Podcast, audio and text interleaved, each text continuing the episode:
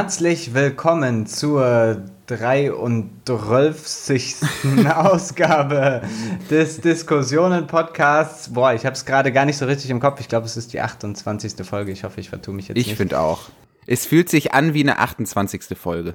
Ja, das hat man im Urin, wie es so schön heißt. Ne? Äh, ich bin wieder hier in Berlin und sitze am PC und du, Joffi, tust dasselbe in Düsseldorf, Bochum. Was ist es? Düsseldorf, die Landeshauptstadt Düsseldorf. Und wir haben uns wieder zusammengesetzt und wollen diesmal vor der Bundestagswahl einen weiteren Kandidaten sozusagen auf Herz und Nieren checken, könnte man sagen. Genau, das Operationsbesteck liegt bereit. Beziehungsweise alles herauskramen, was man an dieser Person auch noch kritisieren kann. es ist Olaf Scholz, beziehungsweise in seinem Gefolge auch noch ein wenig die SPD. Gibt's das noch? Ist, gehört das noch zusammen so? Ja. Aber jetzt hat die SPD ja nachgezogen. Also bei unserer letzten Podcast-Folge war ja einfach Olaf Scholz schon merklich beliebter, aber die SPD eben weiterhin wenig beliebt. Da stand die SPD noch bei 14, 15 Prozent. Mhm. Jetzt ist es ja ein anderes Bild. Die SPD könnte vielleicht sogar die Wahl gewinnen. Ich, mich amüsiert das. Ich finde das witzig. Ich finde das wirklich witzig der Humor dieser Wendung in dem Ganzen bleibt einem dann doch nicht verborgen. Ich hatte so ein bisschen so das Gefühl, dass es wie so, ich weiß nicht, so, man ist schon lang genug in der Scheiße, man kennt sich aus in dem Milieu, in diesen unteren Umfragewerten. Und die CDU hatte gedacht, sie bleibt vom Niedergang der Volksparteien irgendwie so noch verschont. Ja. Und jetzt aber bam, bam, bam, bam, bam, bam. Ja, ja, das ist jetzt alles ganz, ganz übel, was Laschet und Konsorten da erleben müssen, aber dazu gleich sowieso auf jeden Fall mehr. Wir sprechen heute auf jeden Fall über das, was du schon angekündigt hast. Ne? Wir sprechen darüber, wo kommt das eigentlich her? Also wie wurde Olaf Scholz eigentlich zu so einem beliebten Kandidaten? Weil ich erinnere mich noch an die Anfangszeit, als er ernannt wurde und wir alle kurz gekichert haben und gedacht haben, ja, Schachmatt, SPD. das war es jetzt wirklich. Also es, es, war eigentlich das Gegenteil zu dem Schuld von dem Schulz-Train. Kannst du dich ja, erinnern? Ja, ja, Der Schulz-Train ging ja am Anfang, es war ja Martin, uh, es ging ja richtig rund und die Genossen haben schon wieder gedacht. Das Scholz-Bobby-Car, kann man sagen. das sogenannte Scholz-Bobby-Car. Äh, das dann am Ende so James Bond-mäßig so auf so einen Gadget-Knopf drückt und dann wird es so Genau. Kriegt es so einen Turbo-Antrieb. Ja, genau. Genau so haben die sich das wahrscheinlich auch vorgestellt. Ganz im Stillen haben die das vorbereitet. Diese Schweine bei der SPD, muss man ja sagen, im Willy Brandt-Haus. Aber ja, wie ist das eigentlich passiert? Was haben wir falsch gemacht? Und dann gibt es natürlich noch äh, die Frage, was ist eigentlich Olaf Scholz äh, für ein Typ? Also da sprechen wir über ja, zwei Finanzskandale im weitesten Sinne, den Cum-Ex-Skandal und den Warburg-Skandal, den Skandal um die Warburg Bank. Und dann schauen wir nochmal so ein bisschen, ja, willst du da direkt reinhaken? Komm, Mach es. Die sind ja sozusagen ineinander verflochten. Ne? Also ja, das stimmt. Da können wir gleich das noch mal ein bisschen natürlich. was zu sagen, aber ja, es ist mhm. im Prinzip so ein, so, so ein Skandalkonglomerat, könnte man mhm. sagen. Ja. Der letzte Punkt ist äh, Scholz und Klima. Also, weil Olaf Scholz sich ja in den letzten Wochen auch so stark als Klimakanzler inszeniert öffentlich. Und da fragen wir mal ganz vorsichtig nach, mit welchem Recht. ja. Okay, ja. Dann würde ich sagen, legen wir direkt los, damit das Ganze hier auch nicht ausufert. Den ersten Teil habe ich übertitelt mit Die SPD steckt den Kopf aus der Scheiße. Das war so das, was mir da so spontan in die Feder geflossen ist. Poetisch, Noah Klaus. Man kennt dich ja noch von der Bühne, da warst du ja auch, äh, bist du mit lyrischen Texten aufgefallen. Es geht genauso weiter. Ja, die SPD äh, seltsamerweise hat irgendwie plötzlich die Nase vorn, ähm, was mhm. äh, hauptsächlich, man könnte sagen, an der Schwäche der Gegner liegt. Also es gibt jetzt aktuelle Forsa, also die Forsa aktuell vom 7.9. sagt CDU, CSU nur noch auf 19 Prozent. Gibt andere, die sehen die Allensbach zum Beispiel bei 25. Also ich glaube, da gibt es, dadurch, dass es so das? viele, ja, ich glaube, es gibt extrem viele unentschiedene Wähler. Nein, aber was ist Allensbach? Ich habe noch nie vom Meinungsforschungsinstitut Allensbach gehört. Also Nicht? Forsa, YouGov, mhm. klar, Infratest DIMAP, okay, INSA, gut, Forschungsgruppe Wahlen kenne ich auch noch. Aber Allensbach, das klingt wie ein Mineralwasser. Die haben letztens umgeschult. War eigentlich oh Gott, das so witzig. der, der Allensbacher oh Brunnen und äh, dann ist die Quelle versiegt und jetzt machen die Meinungsforschung. Oh Gott, das wäre so witzig, wenn sie beides machen würden. Also wenn sie wirklich dann so halt so, also unser neues Mineralwasser, das hat wirklich eine Top-Perlage. Wirklich 9 von 10, ganz, ganz toll. Stiftung Warentest. Ach übrigens, hier noch die aktuellen Zahlen von der Meinungsumfrage, die wir äh, erhoben haben an der Tür, als wir unser Wasser ausgeliefert haben tatsächlich. Das ist, äh, ja. wir fragen dann immer direkt. Ne? Das, ne, das nächste Mal gibt es, wie heißen die nochmal, Durstlief? Na, ist auch egal. Okay, wir wollen den Witz nicht überspannen, aber äh, die SPD, Allensbach zum Beispiel, äh, sieht sie bei 27 Prozent Forschungsgruppe Wahlen, bei 25 Infratest DIMAP auch bei 25. Ähm, ja, es ist ganz Sie würden 5 Prozentpunkte zulegen, zum Teil im Vergleich zur letzten Bundestagswahl. Was glaubst du, Jeffy, woran liegt das? Also, äh, es gibt ja viele, jetzt kann man natürlich viel rausholen, aber wie kann das sein? Was wäre so dein, erste, dein erster Impuls? Meine gar nicht ironisch gemeinte These dazu ist ja seit einigen Wochen, dass hier das Gegenteil vom Cheerleader-Effekt am Start sein könnte. Also, ne, man kennt ja den Cheerleader-Effekt. Ich weiß gar nicht, ob das auch wissenschaftlich so haltbar ist, was ich jetzt sage. Ich kenne den nicht. Das du kennst den nicht? Nee. Ach, zu Unrecht. Naja, also der Cheerleader-Effekt besagt halt im Prinzip, dass einzelne Individuen in einer Gruppe attraktiver Menschen automatisch auch als attraktiver wahrgenommen werden. Ja, also quasi, ah. dass deine Peer Group, mit der du unterwegs bist, daher auch Cheerleader-Effekt, wenn du halt irgendwie mit Cheerleader, Girls and Boys unterwegs bist, dann werten die quasi auch deine Individualattraktivität auf. Ah, okay. Ah, so, ja. Okay. Und äh, mhm. meine These ist jetzt, dass es quasi auch ein Gegenteil von diesem Cheerleader-Effekt geben muss. Also es muss halt einen Effekt geben, wenn die Gruppe um dich herum so wahnsinnig hässlich ist. Ja und du selber bist so okay hübsch. Aber die Leute um dich herum sind einfach so pottenhässlich, dass Leute von außen sich denken, ach du Scheiße, das ist äh, Leonardo DiCaprio, Brad Pitt, keine Ahnung, wer sieht gut aus. Aber dass du das halt dadurch halt so eine Aufwertung hast. Ah, und das ah, habe ich, okay. den Eindruck habe ich halt. Aber warte mal, wenn ich jetzt pedant, oder mache ich dann den, den, deine schöne Theorie kaputt? Ja, mach einfach. Es ist ja eh nur Quatsch. naja, aber also, weißt du, beim Chili, okay, wenn der positive Chili-Effekt dich schöner macht, dann müsste ja beim Gegenteil müssten die um dich rum dich ja auch, also wenn die alle hässlich sind, müssten sie dich ja auch hässlicher machen. Das heißt, eine Cheerleaderin, weißt du, die dann plötzlich mit so richtig hässlichen Leuten abhängt, die müsste dann ja auch hässlicher wirken, oder? Also Klar, gut, natürlich. Also äh, da, das wäre tatsächlich wirklich das 100%ige Gegenteil davon. Da hast du vollkommen recht. So. Okay.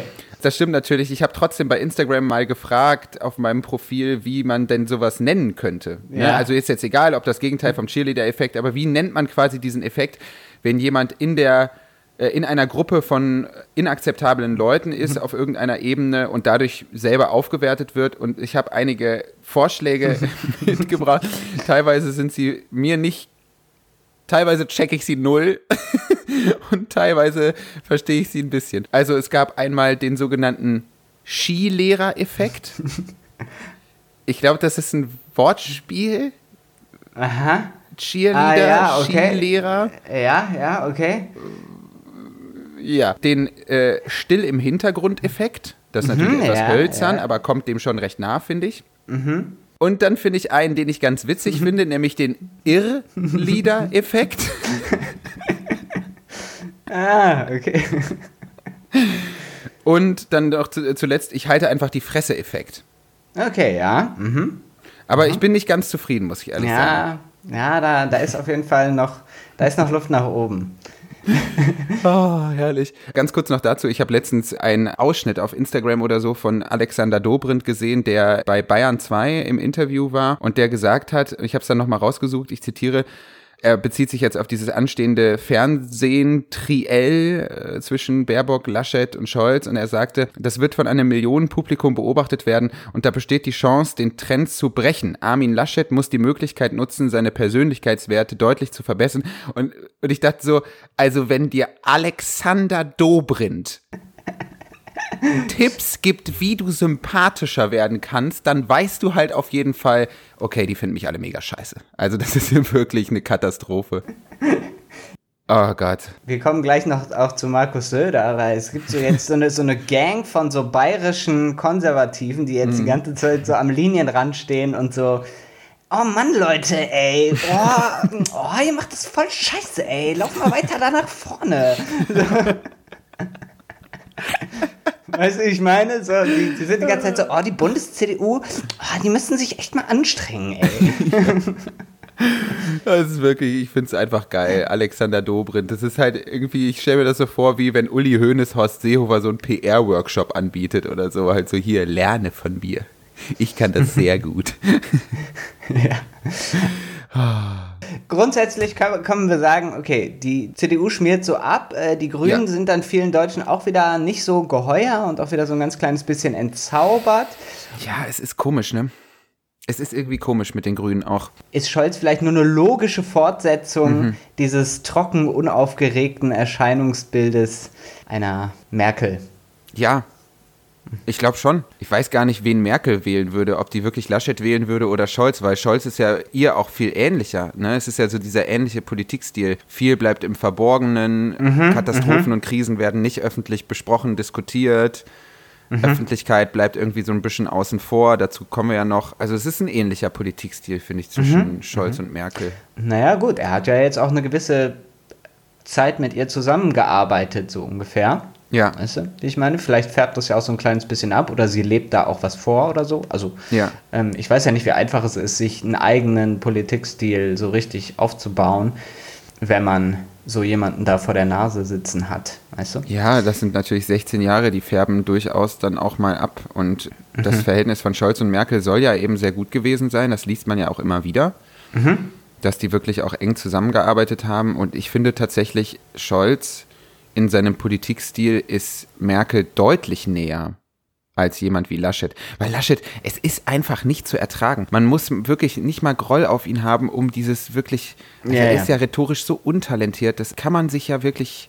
Also die CDU sieht ihre Fälle wegschwimmen, ihnen geht, ja, ja salopp gesagt, so ein bisschen der Arsch auf Grundeis. Ich glaube, man wird ein bisschen verzweifelt im Konrad-Adenauer-Haus. Ja.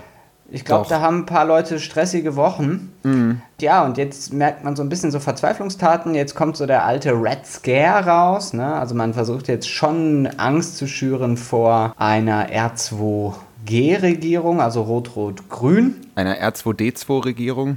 Ja, vielleicht nochmal ein Originaltweet von Markus Söder, abgefeuert ins Internet am 6. September. Er schreibt, Olaf Scholz versteckt sein linkes Team. Saskia Esken und Kevin Kühnert stehen für Enteignungen und mehr Steuern und Bürokratie und er plant eine Koalition mit der Linkspartei, die den Verfassungsschutz abschaffen will. Rot-Rot-Grün bedeutet mehr Schulden und weniger Sicherheit. Also bevor wir auf den völligen Nonsens hier eingehen, will ich nur ganz kurz einen Joke machen und sagen, es wäre wirklich witzig, wenn Olaf Scholz wirklich Saskia Esken und Kevin Kühnert verstecken würde. Also wenn er einfach sagt, Leute, hier sind die Schlüssel, hier ist das Haus in Mecklenburg-Vorpommern. Jetzt ist März, wir sehen uns im Oktober. Ciao. Du meinst, dass es wirklich, dass es wirklich einen Keller in einem Landhaus in Mecklenburg-Vorpommern gibt. Ja. ja, man lässt dann Kevin Kühnert so für die eine Markus Lanz-Folge pro forma mal so raus mit so einer elektronischen Fußfessel, die dann irgendwie mit einer App verbunden ist auf Olaf Scholz Handy oder so. Der Vorwurf, oder was heißt der Vorwurf? Das, was die ja sagen, äh, da von der konservativen Seite ist so, naja, ihr habt euch schon abgesprochen, dass die jetzt auf Twitter und auf sonst wo und bei, bei den Talkshows irgendwie so ein bisschen lockerer machen und wir schicken den bürgerlich braven Scholz vor und ganz am Ende kommen dann die roten, die surzen Socken wieder raus und also natürlich wird das so sein. Ich kann mir nicht vorstellen, dass Leute wie Saskia Esken, wie äh, Norbert Walter Borjans, mhm. wie Kevin Kühnert, die ja wirklich auch öffentlich immer wieder gegen Scholz geschossen haben, vollkommen zu Recht meiner Meinung nach. Ich kann mir nicht vorstellen, dass die jetzt einfach so, weil sie die Geschlossenheit der Partei so toll finden, da jetzt öffentlich nicht mehr äh, äh, in Erscheinung treten. Ich denke, dass das alles drei Leute sind, die auf jeden Fall in einer SPD geführten Regierung durchaus auch berücksichtigt werden würden. Ist als Vorhersage Notiert. Notiert.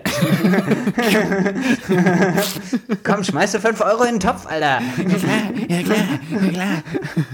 Aber Markus Söder, es ist ja schon ähm, interessant, dass er quasi so sagt, Olaf Scholz plant eine Koalition mit der Linkspartei, weil das glaube ich nämlich nicht. Ja.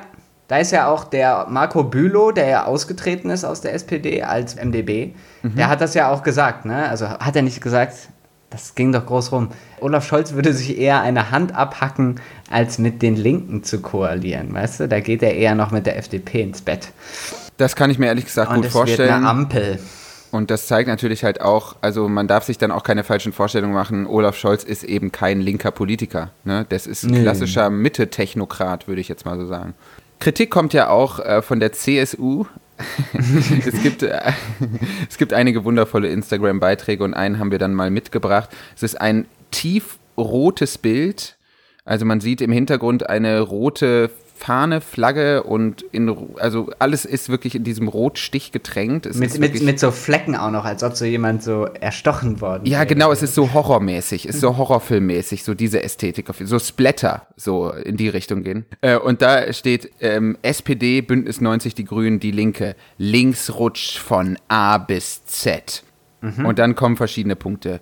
Abschaffung Ehegattensplitting, bedingungsloses Grundeinkommen, Europäische Schuldenunion, Flugverbote, Genderzwang, höhere Steuern, Sicherheitsverlust, Tempolimit, Vermögensabgabe und Zuwanderung in die Sozialsysteme. Jetzt unter linksrutsch-verhindern.de. Und das hat dann mit Politik auch einfach gar nichts mehr zu tun, glaube ich. Ja, ich meine, das ist natürlich sehr plakativ, so Kritikpunkte irgendwie angebracht, aber ich finde das Ganze so total skurril, weil ja eigentlich die Parteien, die einfach das letzte Jahrzehnt, äh, grob, ne, also mit einem Kabinett Ausnahme, aber seit über einer Dekade die ganze Zeit zusammen regieren, dass die jetzt so tun, als wären sie eigentlich auf den Tod verfeindet. Ja. Also es ist für mich einfach also wen wollt ihr denn hier verarschen so, ne? Also, ja. und das kann man aber auch an die SPD weiterreichen, wenn die jetzt irgendwie so tun, als ob Armin Laschet keine Ahnung, ne? als ob der persönlich Katzen den Kopf abbeißt oder so. Der wäre halt ein bisschen heftigerer, konservativerer Typ, aber also, ja. Ja, voll. Ihr arbeitet zusammen die ganze Zeit. Was erzählt ihr mir denn hier? Ja, ja, naja. total. Und das ja auch irgendwie sehr einheitlich, ne? Also mhm. Also es gab jetzt ja die letzten 16 Jahre nicht irgendwie alle zwei Jahre den großen Regierungseklat. Genau, und dann gibt es natürlich auch noch Kritik von linker Seite, ne, Noah? Ja, ja, genau. Ich habe hier mal nur als Beispiel aus der, ich glaube, es ist eine äh, linke Journalistin und Publizistin. Ich glaube, sie arbeitet beim Neo Magazin Royal, sogar Hannah Herbst, oder? Das stimmt, ja. Neo Magazin Royal, ja. Die ist da äh, Redaktionschefin, soweit ich weiß. Ah, ja, schau mal einer, guck. Von ihr kommt am 4. September Brechmitteleinsatz G20 Cum-Ex. Dass Olaf Scholz nach alledem den Deutschen als passendster Kandidat für das Kanzleramt erscheint, ist eine Bankrotterklärung des politischen Betriebs mit fast 11.000 Likes, als ich das letzte Mal gecheckt habe. Und da legt sie ja natürlich schon so ein bisschen den Finger in die Wunde, ja. Olaf Scholz hat einfach so ein bisschen diese Fähigkeit, als so der Sauber- und Biedermann zu erscheinen, während mhm. hintenrum eigentlich schon krasse Sachen abgehen. Sein Vorteil ist, wie oft bei so Leuten, die mit Finanzverwaltung oder Steuerhinterziehung oder ich weiß nicht, eben kriminellen Machenschaften im Bereich der Finanzen umgehen, sind die so ein bisschen geschützt durch die Trockenheit des Materials, könnte man sagen. Weißt du, wie ich ja, meine? Ja, ja, ja, total. Absolut, den Eindruck hatte ich auch. Also das habe ich mich auch gefragt bei diesen ganzen Maskenskandalen jetzt so, ne? Also weil ich dachte, wir haben jetzt so diese verschwörungsaffine Zeit und die Leute drehen irgendwie am Rad und dann kommt dieser Maskenskandal und ich dachte dann halt schon so, ach du Scheiße, alles klar, morgen haben wir hier Millionen von Menschen auf der Straße und passiert ist im Grunde nichts. Und ich glaube, das ist einfach so, weil, weil die Leute so, das hat eine, eine, eine Kollegin von mir letztens dann auch gesagt, die sagte dann irgendwie so, ja, ich glaube, das ist einfach so, die Leute warten so auf Reptiloide und dann ist mhm. es doch nur der Maskenskandal. Und das Maskenskandal? Nee, das interessiert mich nicht. Es ist dann einfach irgendein Funktionär, der sich Geld oder eine ja, Funktionärin, ja, der, der oder die. Sich, ja, ja, genau. Es ist halt sehr unfotogen, so ungefähr, ja, weißt du? Ja, ja, genau. Ja, ja. Es ist Wenn irgendjemand eine Bank ausraubt, sind alle halt so, wow, ja.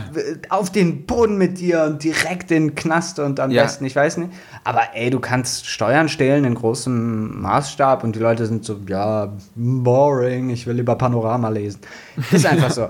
ja, ja, ja, voll, voll, voll. Ja, und bei Cum-Ex eben genauso. Also der Cum-Ex-Skandal äh, in, aller, in aller Kürze. Es haben sich eben Finanzinstitute, Banker, Aktienhändler, also mehrere Leute haben sich Steuern mehrere Male zurückzahlen lassen, könnte man sagen.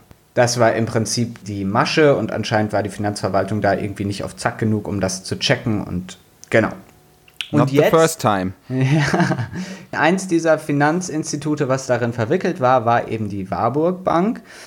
Und zu der Zeit, als das alles eben so hoch ging und dann da ermittelt wurde in dem Skandal, war Olaf Scholz erster Bürgermeister in Hamburg, Peter Tschentschner, der gerade erster Bürgermeister in Hamburg ist und damals Finanzsenator war, die waren sozusagen von staatlicher bzw. verwaltungsmäßiger Seite so in charge.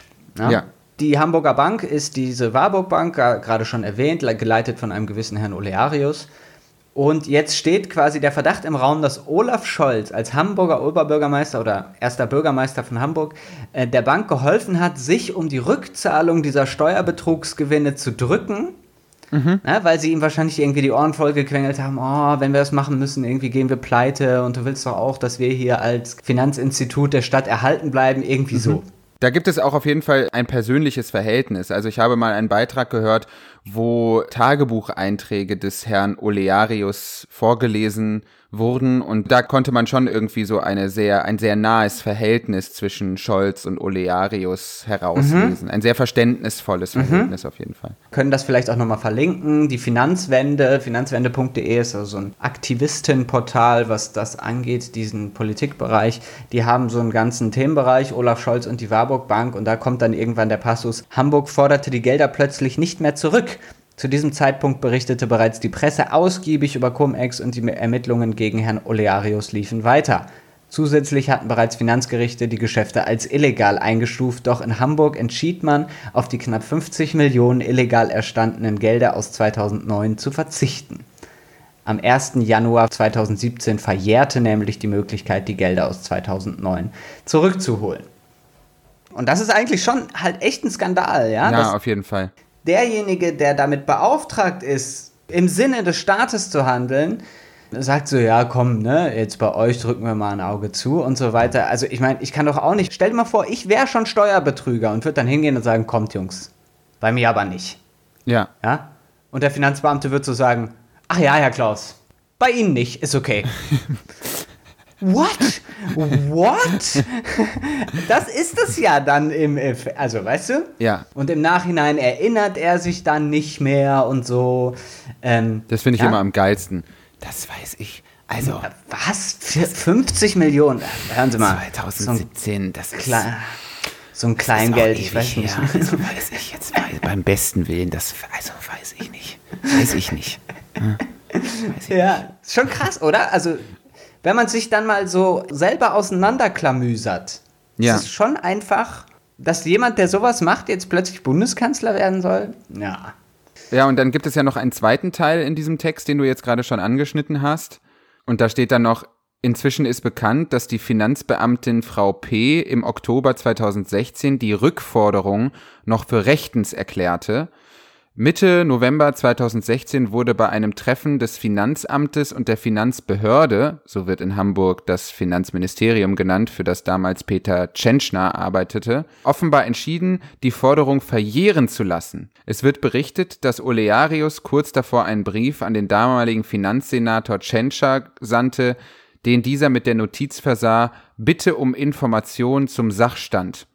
So schuldet Tschentscher der Öffentlichkeit eine Erklärung, ob seine Finanzbehörde Einfluss auf die Entscheidung des Finanzamts im Sinne der Bank nahm. Das ist schon alles ziemlich shady, würde ich mal sagen. Das und dann einfach nur rausgegriffen nochmal ein zweiter Punkt. Mhm. Olaf Scholz schreibt sich ja immer so auf die Fahne, ja, komm, ich bin hier der kompetente Typ, der weiß, wie es läuft. Ich mache ja das mit dem Finanzministerium und ich bin hier ein, Staatsdiener, der die meiste Erfahrung hat und so weiter, ja? Mhm. Und dann aber tatsächlich läuft auch in seiner Behörde wohl einiges irgendwie, naja, nicht ganz so gut, ja? ja. Also jetzt erst aktuell wurde das, das finde ich auch so hart, das Finanzministerium wird von der Staatsanwaltschaft Osnabrück durchsucht wegen des Verdachts auf Strafvereitelung im Amt. Weil so eine komische Finance Intelligence Unit mhm. Verdachtsfälle auf Geldwäsche nicht ordnungsgemäß eben an die Strafverfolgungsbehörden weitergeleitet hat. Ja, mhm. sowas. Dass dann da einfach irgendwelche Sachen durchgewunken werden oder die zu trottelig sind, das zu tun. Also, das ist schon. Und wie fand Scholz das? Der ist ja quasi, das ist ja sein Ministerium. Ja, man kann sich ja die Frage stellen, ob jetzt wiederum diese Anschuldigungen auch ein Wahlkampfmanöver sind, um eben Scholz zu schaden, also damit irgendwie Dreck an ihm hängen bleibt. Insofern traue ich da dem Braten noch nicht ganz, aber wie dem auch sei. Dann kam die Nachfolgemeldung, die finde ich eigentlich die geilste. ähm, vom 9.9., also gestern, wir nehmen hier am 10. auf, Bundesfinanzminister Olaf Scholz hat nach den Durchsuchungen der Staatsanwaltschaft Osnabrück deren Vorgehensweise kritisiert, schreibt der Spiegel. Die Behörde habe Fragen an das Finanz- und auch an das Justizministerium gehabt. Die hätte man schriftlich stellen können, sagte der SPD-Kanzlerkandidat. Die hätte man schriftlich stellen können. Ah, ist das geil. Oh, ich finde das so witzig. Er versucht die ganze Zeit, sich so als so, was? Ich, braver, was? Ja. Ich? Ja, ja, aber das ist ja auch immer absurd. Man nehme mal an, halt irgendwie, man steht in Verdacht, jemanden ermordet zu haben und dann kommt die Polizei und man sagt so, äh, Jungs, also, was soll das denn? Wie, ihr wollt jetzt hier bei mir zu Hause, also, ich meine, ihr habt doch meine Nummer. also, Hallo, ruf doch einfach, klingelt doch mal durch. Es ist jetzt ein bisschen, ich bin jetzt gar nicht vorbereitet, Mensch. Hier ist ganz unordentlich. Ich war noch gar nicht duschen. so was Blödes, ey. Das ist schon krass, ja, ja. Und allein sowas, finde ich, sollte einem dann doch schon zu denken geben, wenn man so, wie als anscheinend viele tun, dieses Narrativ, naja, komm, okay, das ist so noch der normalste von den allen oder irgendwie der kompetenteste oder so. Ja. Das sollte man vielleicht auch im Hinterkopf haben. Ja. Ja. Auf jeden Fall, worauf man sich da halt einlässt. Wir wollen natürlich auch niemanden davon abhalten, irgendwie die SPD zu wählen. Es gibt natürlich auch Schlimmeres.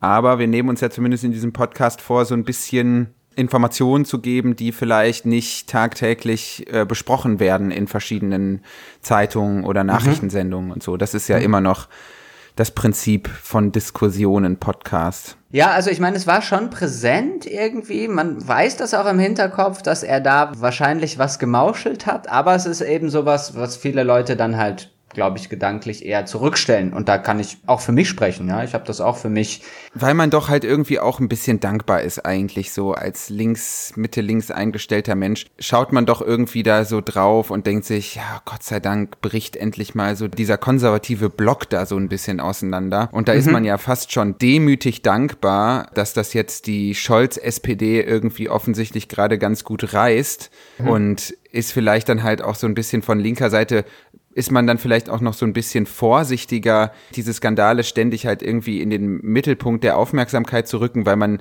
man will es dann irgendwie auch nicht kaputt machen, das zarte Glück, was man ja. da vielleicht jetzt gerade so hat. Aber immer wenn ich mich bei dem Gedanken erwische, denke ich mir so, boah, hast du wenig Ansprüche. Ja, es ist halt so. Am Ende ist es so. Ja, das stimmt. Das stimmt. ja. Also, keine Ahnung. Naja, es gibt ja auch noch mehr. Wir können jetzt auch so langsam mal überlenken auf das Thema Klima. Das war mhm. ja auch so ein Wahlkampf-Move von der SPD, mhm. sich da schön in der Mitte zu positionieren. Mitte ist ja was, was dem deutschen Michel runtergeht wie Butter. Ja, ja. Und wie haben, wie haben Sie das angestellt? Vielleicht äh, mal eine kleine Zusammenfassung von dir. Ja, also auch da ist es natürlich halt eben so, dass man, glaube ich, so ganz, ganz hervorragend diesen Gemütszustand der Deutschen bespielt. Ne? Also ich finde es ja auch so interessant, dass diese Trielle jetzt im Fernsehen auch so heißen, also Triell, mhm. wobei ich immer den Eindruck habe, dass es quasi trotzdem eigentlich ein Duell ist und dann wechseln die Personen zwischendurch durch. Mhm. Also am Anfang war es halt eben ganz stark dieses Baerbock gegen Laschet, jetzt ist es so ein bisschen Scholz gegen Laschet. Vielleicht ist es dann auch noch mal Baerbock gegen Scholz oder so. Und der andere steht eigentlich immer nur dabei. Und bei dieser Klimasache ist es halt super für die SPD, weil Baerbock meckert halt rum zu Recht natürlich halt auch und sagt, so muss es sein und dieses und jenes und bla bla bla und wir brauchen das und das und das. Und Laschet sagt die ganze Zeit, nee, nee, nee, nee, nee, die Freiheit der Leute und keine Bevormundung und wir wollen keine Regeln, der ganze Scheiß. Und Scholz steht halt in der Mitte und guckt halt ruhig und unbeteiligt und vermittelt so diese Zwischenposition. Ja, mhm. also diese Position zwischen diesem vermeintlichen grünem Alarmismus und dieser, muss man schon sagen, teilweise auch verschwörungstheoretisch anmutenden Verweigerungshaltung der konservativen Parteien. Ist jetzt ein kleiner zynischer Witz. Ich meine es mhm. natürlich nicht ganz so. Und das ist, glaube ich, so das eine. Das ist schon diese Merkelsche Position, würde ich mal so sagen. Bloß keine Panik, bloß keine Einschnitte ins Privatleben, in den Individualkonsum, aber jetzt auch nicht so tun, als hätten wir überhaupt kein Problem hier oder so. Ich mhm. glaube, das ist so. Oder willst du nicht sagen, dass das könnte irgendwie so ein. Ich glaube, dass mittlerweile schon eine Mehrheit der Bevölkerung äh, klimatechnische Fragen als Problem betrachtet und auch ja. sich nicht damit zufrieden gibt, wenn jemand sich da vorne hinstellt und sagt, ey Leute, entspannt euch mal hier alle, es muss einfach weitergehen mit der Wirtschaft. Mhm. Das akzeptieren einfach nicht mehr alle Leute und auch eine so große Zahl von Leuten, dass es eben einen merklichen Einfluss auf Wahlentscheidungen bekommt und eben halt dementsprechend auch auf die ähm, Verteilung der Stimmen. Ne? Ja, auf jeden Fall. Auf jeden Fall. Es darf halt nicht zu viel sein, ne? Genau, also es darf halt nicht zu viel sein. Radikal die Gesellschaft umbauen? Hm, nee.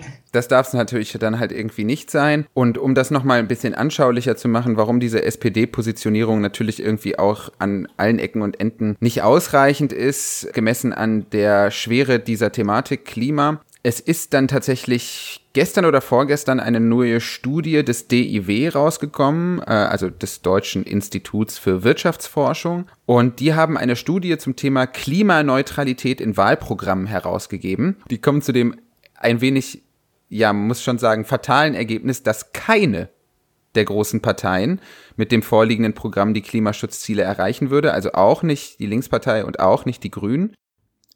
Was man äh, aber aus Gründen der Vollständigkeit nicht unterschlagen darf, ist, dass es wohl ein kleines Manko der Studie gibt. Sie entspricht wohl nicht allen wissenschaftlichen Standards.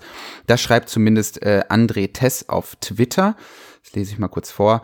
Äh, er schreibt, das Dokument Wie viel Klimaneutralität steckt in den Wahlprogrammen vom DIW Econ besitzt keine Autorenliste und hat keine unabhängige Qualitätssicherung durchlaufen. Es ist somit keine Studie im Sinne anerkannter Grundsätze guter wissenschaftlicher Praxis. So, das haben wir jetzt äh, dann mal dazu gesagt und ähm, da ja, kann man jetzt mit anfangen, was man möchte. Äh, sollte hier natürlich aber nicht unerwähnt bleiben und ich würde sagen, jetzt gehen wir mal, mal kurz zurück zu den Ergebnissen, die kann man sich ja trotzdem mal anschauen. Und äh, ja, ja, gemessen wird das äh, Ganze an dem neuen Klimaschutzgesetz, äh, das vorsieht, dass Deutschland quasi äh, 65 Prozent Emissionen reduzieren muss, gemessen am Jahr 2030, also verglichen mit 1990.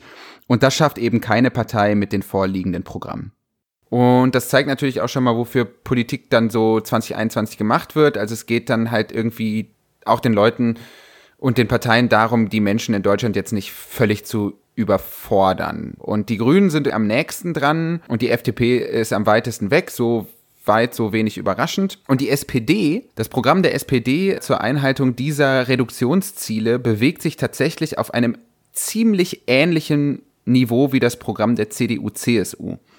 Mhm. Und das ist doch dann ganz interessant. Also da zeigt sich dann halt so diese vermeintliche Zwischenposition zwischen CDU und Grüne ist sehr realitätsfern.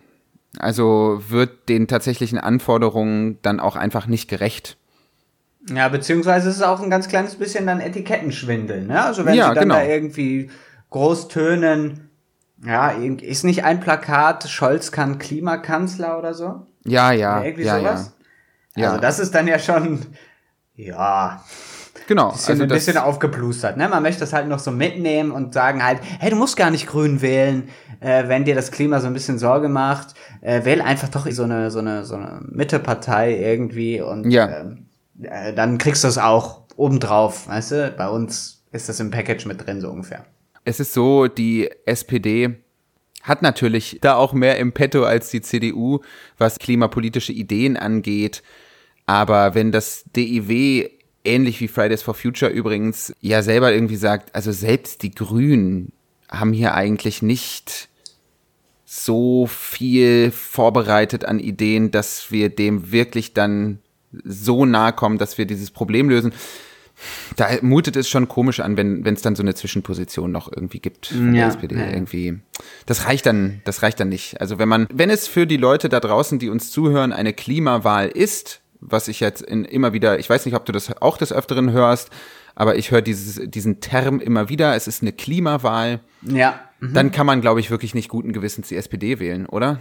Ja, wobei dann für mich so ein bisschen fast schon die Frage ist, wen man wählen kann. Da würden jetzt einige natürlich sagen, naja, ist doch klar, die Grünen. Mhm.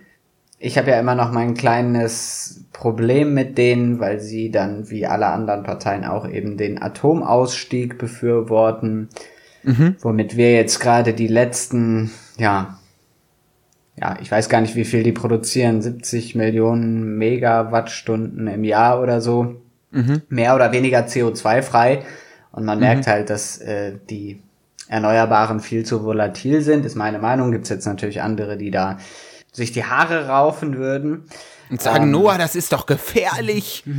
ja. Hast du denn ja. Angela Merkel nach Fukushima nicht zugehört? Die hat doch gesagt, wir lassen das jetzt. Ja, aber das soll heute nicht das Thema sein. Aber ganz kurz nochmal dazu, äh, die SPD ist äh, auch für diesen ähm, Ausstieg, ne, aus der Atomenergie. Ja, ja, ja, ja, ja. Die tragen mhm. das total mit. Äh, Olaf Scholz hat auch noch mal letztens einen Tweet rausgehauen, wo er dann noch mal so einen Beitrag zu Tschernobyl retweetet hat und dann gesagt hat, so es ist gut, dass wir jetzt endlich aus der gefährlichen Atomenergie aussteigen. Und ich denke mir so ein bisschen so, wir leben in Europa, um uns rum sind so viele Atomkraftwerke, es bringt. Ich finde es bei dem Thema auch immer so geil, es ist ja von so vielen Gefühlen unterlegt, hat man immer den Eindruck. Also es steht für diese ganz große Frage nach Sicherheit, nach individueller Sicherheit. Ja, ja. Und ich finde das immer so geil, weil dadurch werden solche Themen die kriegt man gar nicht mehr aus diesem Gemütszustand rausgelöst. Also wenn man dann mal so sagt, so ja, aber wollen wir nicht vielleicht den ein oder anderen, die ein oder andere Atommeile noch anlassen, alle so völlig. Es gibt natürlich auch valide Kritik mit dem, ja, dass klar. man sagt, na, Störfall und so weiter, Atommüllendlagerung, das sind natürlich alles total valide Kritiken, aber ja, ja, und auch natürlich die ganze Technologie dann wieder rauskramen, weil man baut das ja auch schon einige Jahre zurück und so an vielen Stellen in Deutschland. Mhm. Das kostet ja, ja, natürlich klar. dann auch wieder Geld. Logisch, logisch, logisch, ja. Mir ist bloß bei den Grünen manchmal zu viel antimodernes Denken dabei. Das nur, vielleicht so. um das abzuschließen. So. So. Und das ist doch mal eine richtige Frage für den Valomat. Haben Sie den Eindruck, dass in den Grünen zu viel antimodernes Denken vorherrscht. Ja, nein, neutral. ja, da werden die anderen Parteien alle sagen, ja, und die Grünen werden sagen, nein, wir haben unser topmodernes E-Lastenrad und wir haben unseren topmodernen Robert Habeck. Ja, ja, Robert Habeck. Aber gut, trotzdem, ja, man muss ja auch mit den Leuten, mit denen man politisch nicht komplett auf einer Wellenlänge ist, in Austausch treten. Deswegen mhm. haben wir mal ein, ein paar grüne Tweets Lecker. mitgebracht. Das ist doch klasse. Wir haben einen Tweet mitgebracht von Franziska Brandner. Mhm. Und die sitzt, glaube ich, für die Grünen auch im Bundestag. Ja, die ist für, für Heidelberg und die Bergstraße sitzt sie für die Grünen im Bundestag. Gratulation. Und äh, sie, sie, sie, ja, sie kritisiert hier Scholz öffentlich für quasi dieses Kanzler für Klimaschutzgedöns und schreibt, Olaf Scholz versucht sich die letzten Wochen als Kämpfer für den Klimaschutz zu inszenieren, doch die Realität sieht anders aus. Und dann gibt es ganz viele Tweets noch darunter. Und zwar, sie schreibt, als Vizekanzler und Bundesfinanzminister trägt Olaf Scholz eine zentrale Mitverantwortung für das Versagen der Bundesregierung beim Klimaschutz der letzten Jahre. Soweit so offensichtlich das Argument. Ist ja, versteht man. Ne? Also mhm, ja. ist natürlich immer die Frage, inwiefern und wie, aber I get it. Dann der nächste. Nach wie vor hält Scholz am Kohleausstieg 2038 fest, obwohl das viel zu spät ist für die notwendigen CO2-Einsparungen. Selbst die im Klimaschutzgesetz der Großen Koalition festgelegten Ziele sind damit nicht zu erreichen. Also mit Ziele der Großen Koalition meint sie offensichtlich welche, die sowieso nicht ausreichen. Und selbst die, die nicht ausreichen, wird man nicht erreichen. So, und dann äh, geht es hier um den CO2-Preis. Äh, 2018 hat Scholz eine CO2-Bepreisung noch abgelehnt. 2019 sorgte er gegen das Votum des äh, Bundesministeriums für Umwelt im Koalitionsausschuss für einen Einstiegspreis von nur 10 Euro pro Tonne CO2. Und die Grünen haben später den CO2-Preis gegen den Widerstand der SPD auf 25 Euro pro Tonne durchgesetzt, was übrigens immer noch lächerlich gering ist. Kleine Anmerkung mhm. von mir. so. Okay. Der Thread geht noch ganz schön lang. Wir wollen euch jetzt nicht weiter damit äh, aufhalten. Aber das kann man schon mal sagen. Olaf Scholz ist kein Klimakanzler. Ja, beziehungsweise er nutzt es einfach, glaube ich, nur relativ strategisch dazu, da könnte man ja eigentlich fast schon sagen, naja, da ist doch dieses trockene, altonklige Laschet-Ding so, oh, wir müssen den jungen Leuten jetzt mal erklären, warum das mit dem Klimaschutz also ein bisschen länger dauert und so, ne? Und warum die Kohle jetzt eigentlich auch immer noch wichtig ist und so. Also das kommt, so schnell geht ja alles nicht. Das hat, ja, gut, okay, aber jetzt, naja, soll ich jetzt Armin Laschet als ehrlich bezeichnen? Nee. Nein, nee, so weit muss man nicht gehen. Trotzdem, was Scholz da macht, ist schon ein bisschen, also, also da ist nicht Mann, drin, Mann, was Mann. draufsteht, ne? Also, das hast du mich wieder überzeugt. Ich hatte tatsächlich, und das meine ich jetzt ganz ernst, ich hatte wirklich die letzten Wochen äh, überlegt, die SPD zu wählen. Ja? Ja, ich habe so ein ja. bisschen drüber nachgedacht, weil ich so dachte, okay, okay, okay, okay. Ich, es wissen ja die Hörerinnen und Hörer, die regelmäßig diesen Podcast hören, wissen das ja auch. Äh, ich bin da bias, ich bin ja Mitglied der Linkspartei seit eh und je zweifelndes, zögerndes, ambivalentes Mitglied der Linkspartei. Dementsprechend wäre es ja eigentlich von mir zu erwarten, dass ich auch die Linken wähle, aber mhm. es ist, ich finde es schwierig. Ich finde es alles schwierig. Jetzt habe ich die letzten Wochen überlegt, die SPD zu wählen, aber Och Mann, ey, das ist auch alles irgendwie, dann wählt man dann eine Mittepartei. Also das muss man dann ja einfach so ehrlich sagen. Also die Linkspartei sind ja die sozialdemokratische Partei in Deutschland. Mhm. Das sind ja gar nicht mehr irgendwelche strangen Kommunisten, zumindest nicht viele. ja. Ah, ich finde es ja, schwierig. Also es ist schon, ist schon mittlerweile einfach relativ neoliberal geworden. Also ich, mich frustriert das auch. Ich muss auch für mich meine Denke mal ablegen, dass ich irgendwie eine Partei finden würde, die mit mir in allem übereinstimmt? Ja, Noah, so funktioniert das in der Politik nicht, genau wie beim Dating. Ja? Die perfekte Partnerin kommt nicht auf weißem Pferd. Die perfekte Partei kommt nicht aus, auf weißem Pferd nach Berlin eingeritten und sagt, Noah, ich rette das Klima, du kriegst deine Atomenergie, du kriegst, was willst du noch? Ich weiß nicht, was du sonst noch willst. Was willst du denn? Grundeinkommen 3000 Euro. Yeah, kriegst du dein Grundeinkommen, viel Spaß. Ich weiß nicht, vielleicht macht das ja irgendeine Kleinstpartei. Kommt es für dich in Frage, eine, das ist, das wird mich jetzt wirklich nochmal interessieren. Wir machen zwar mhm. wahrscheinlich noch eine Folge vor der Bundestagswahl, aber wie stehst du dazu, wirklich dann, also weil bei mir im Valomaten kamen mhm. halt erstmal drei oder vier Parteien, von denen ich eine gar nicht kannte und drei, die ich durchaus kannte, aber wo ich so denke, okay, die kriegen dann 0,3 Prozent der Stimmen, who fucking cares? Mhm. Findest du es trotzdem nachvollziehbar, wenn Leute sagen, ja, aber das ist genau die Partei, die meinem Interesse entspricht, also wähle ich die?